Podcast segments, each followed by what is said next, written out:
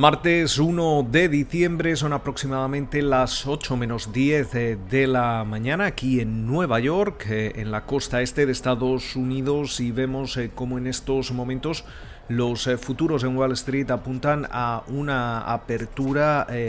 altista con el Dow Jones sumando en estos momentos alrededor de 320 puntos el Standard Poor's 500 arriba cerca de un 1%, mientras eh, que eh, el Nasdaq estaría sumando cerca de un 0,9% en una jornada donde vemos como el West Texas Intermediate eh, opera a la baja, se transa en estos momentos en los 45,18 dólares el barril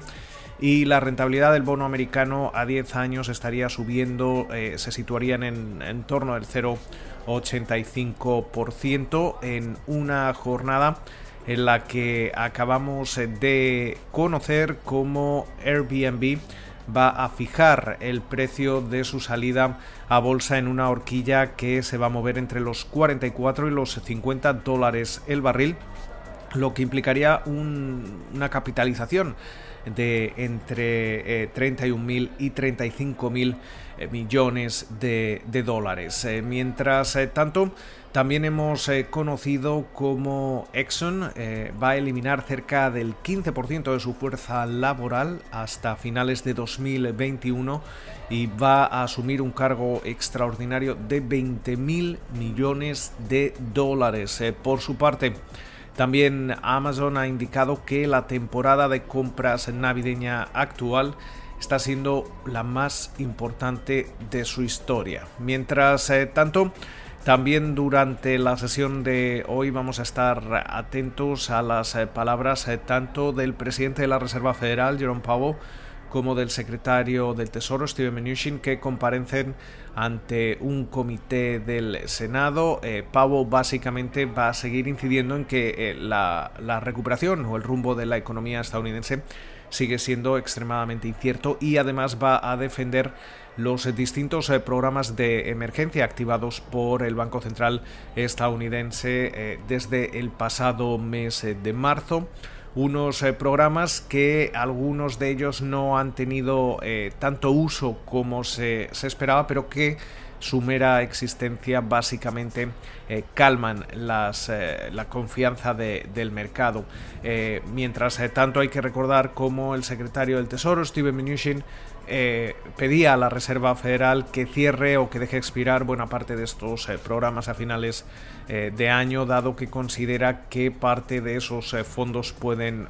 tener un mejor uso a través de un nuevo paquete de estímulo fiscal. Eh, con lo cual eh, seguramente vamos a seguir viendo esa, esa tensión, ese pulso entre el eh, presidente de la Reserva Federal, Jerome Powell, y el secretario del Tesoro, Steven Mnuchin, hasta que se confirme una vez que sea nombrado el presidente electo Joe Biden el próximo 20 de enero la llegada al Departamento del Tesoro de Janet Yellen. Mientras tanto, también hemos eh, conocido cómo finalmente Tesla se va a sumar al Standard Poor's 500 eh, de una, de una sola vez y comenzará a cotizar el próximo 21 de diciembre. Eh, algo que podría aumentar la volatilidad. Cabe recordar como SP Dow Jones Índices había avisado que quizá iba a incluir a, Tesla en dos eh, tramos o en diversos eh, tramos, pero sin embargo parece que se opta por incluirlo en el indicador de, una sola vez, algo que como comentábamos podría generar cierta volatilidad. Antes mencionábamos a Airbnb, está, se proyecta que básicamente va a fijar finalmente el precio de su acción el 9 de diciembre y que podría salir a cotizar el 10 de diciembre en el Nasdaq. Eh, también eh, hay que estar atentos al Nasdaq eh, porque parece que va a requerir que las compañías que están enlistadas tengan al menos una mujer y una persona que se identifique como una minoría o un miembro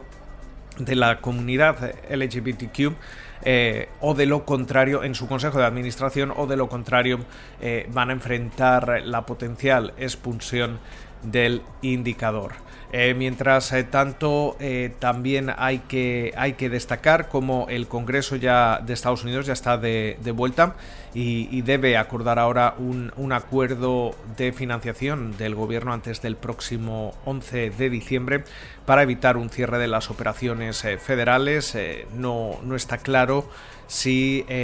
va a lograr incluir en estas negociaciones un eh, paquete adicional de estímulo. Con lo cual, muchísimas eh, referencias en esta jornada de martes, eh, primera jornada del mes de diciembre, último mes de 2020. Esperamos que pasen ustedes una feliz jornada y como de costumbre nos escuchamos de nuevo durante la mañana del miércoles.